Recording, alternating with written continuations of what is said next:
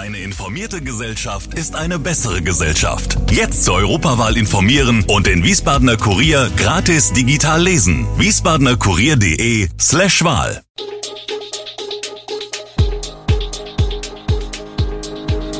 Gude, unser morgendliches News Update. Das Wichtigste aus Wiesbaden für Sie im Überblick. Guten Morgen aus Wiesbaden an diesem 27. Juni.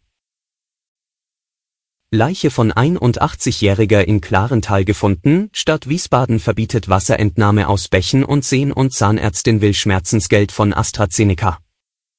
Das und mehr hören Sie heute im Podcast.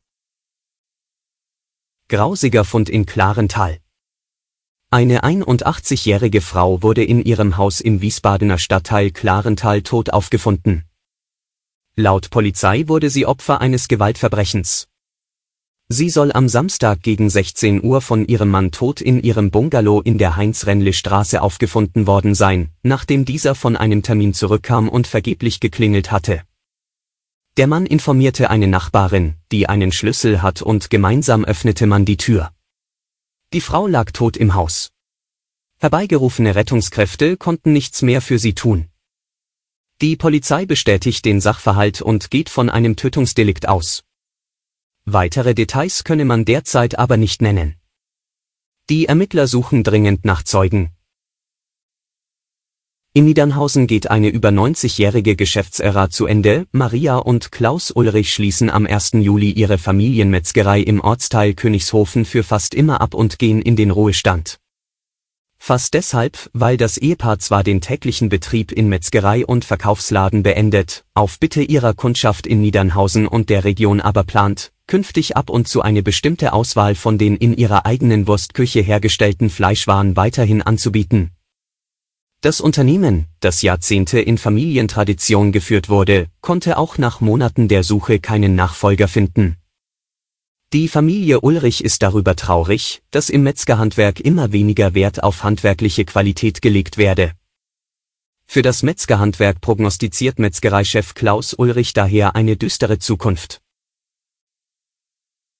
Vom 14. bis 17. Juli findet in Hochheim das alljährliche Weinfest statt.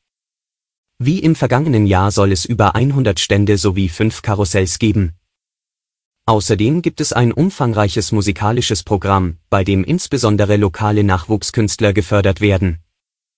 Die Eröffnungsfeier findet am 14. Juli statt, dabei wird traditionell um 19 Uhr die neue Weinkönigin gekrönt. Der Sonntag beginnt dann wie jedes Jahr um 11 Uhr beim Frühschoppen auf dem Kälberplatz. Neben vielen Traditionen erwartet die Gäste jedoch auch eine Neuerung, ein neues Weinfestglas in bauchiger Form.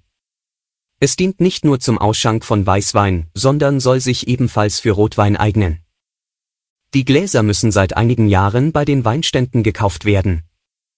Das neue Glas wird pro Stück 3 Euro kosten. Die Stadt erwartet etwa 50.000 bis 60.000 Besucherinnen und Besucher. Die Nachricht wird vor allem Familien mit kleinen Kindern treffen, der Tier- und Pflanzenpark Fasanerie bleibt von Dienstag 27. Juni bis voraussichtlich Freitag 14. Juli geschlossen. Grund dafür sind dringende Verkehrssicherungsarbeiten in Kombination mit Krankheitsausfällen, teilt die Stadt mit. Es sind so viele Mitarbeitende krank, dass nicht genügend Personal da ist, um die Zäune und Gehege zu kontrollieren, berichtete Stadtsprecher Ralf Munser. Das sei aber aus Sicherheitsgründen wichtig, vor allem nach den schweren Stürmen.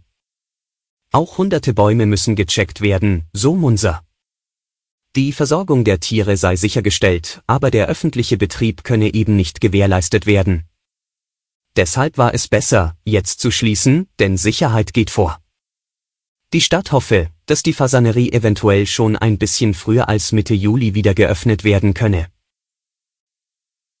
aus Bächen und Seen im Wiesbadener Stadtgebiet und in den Vororten darf vorerst grundsätzlich kein Wasser entnommen werden.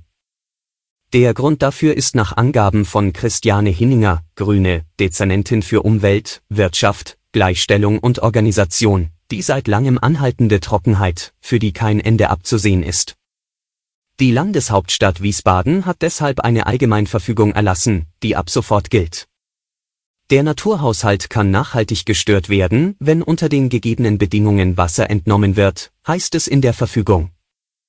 Insbesondere weil einige Wiesbadener Bäche infolge des trockenen Sommers, wie bereits in den Jahren 2018, 2019, 2020 und 2022, trocken gefallen sind oder nur noch als Rinnsal fließen.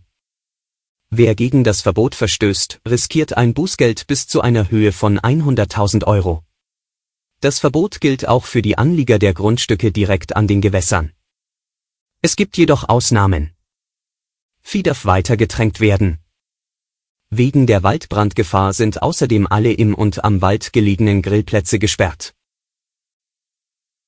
Wegen eines möglichen Impfschadens im Zusammenhang mit dem Corona-Impfstoff von AstraZeneca klagt eine Frau vor dem Mainzer Landgericht auf Schmerzensgeld. Nach ihrer Impfung im März 2021 habe sie einen kompletten Hörverlust erlitten, sagte die Zahnärztin. Direkt nach der Impfung habe sie ein Kribbeln in Fingern und ein Taubheitsgefühl im Gesicht verspürt. In ihrer Klage gegen AstraZeneca fordert die Frau ein Schmerzensgeld, das nicht unter der Summe von 150.000 Euro liegen soll. Eine außergerichtliche Einigung war zuvor nicht zustande gekommen. Die Klägerin sagte, sie habe sich aus Verantwortung gegenüber ihrer Familie, ihren Patienten und der Gesellschaft impfen lassen. In dem Impfzentrum sei sie aber nicht ausreichend über mögliche Nebenwirkungen und Risiken aufgeklärt worden. Sie sei wegen des von der Berufsgenossenschaft anerkannten Hörschadens lange krankgeschrieben gewesen und habe immer noch Beschwerden. Die Anwälte von AstraZeneca verwiesen auf Diagnosen der behandelnden Ärzte, die bei der Frau einen Hörsturz festgestellt hatten. Die Ursachen dafür könnten vielfältig sein und müssten nichts mit der Impfung zu tun haben. Alle Infos zu diesen Themen und noch viel mehr finden Sie stets aktuell www.wiesbadener-kurier.de. Gude Wiesbaden ist eine Produktion der VRM von Allgemeiner Zeitung, Wiesbadener Kurier, Echo Online und Mittelhessen.de. Redaktion und Produktion die NewsmanagerInnen der VRM. Ihr erreicht uns per Mail an audio.vrm.de.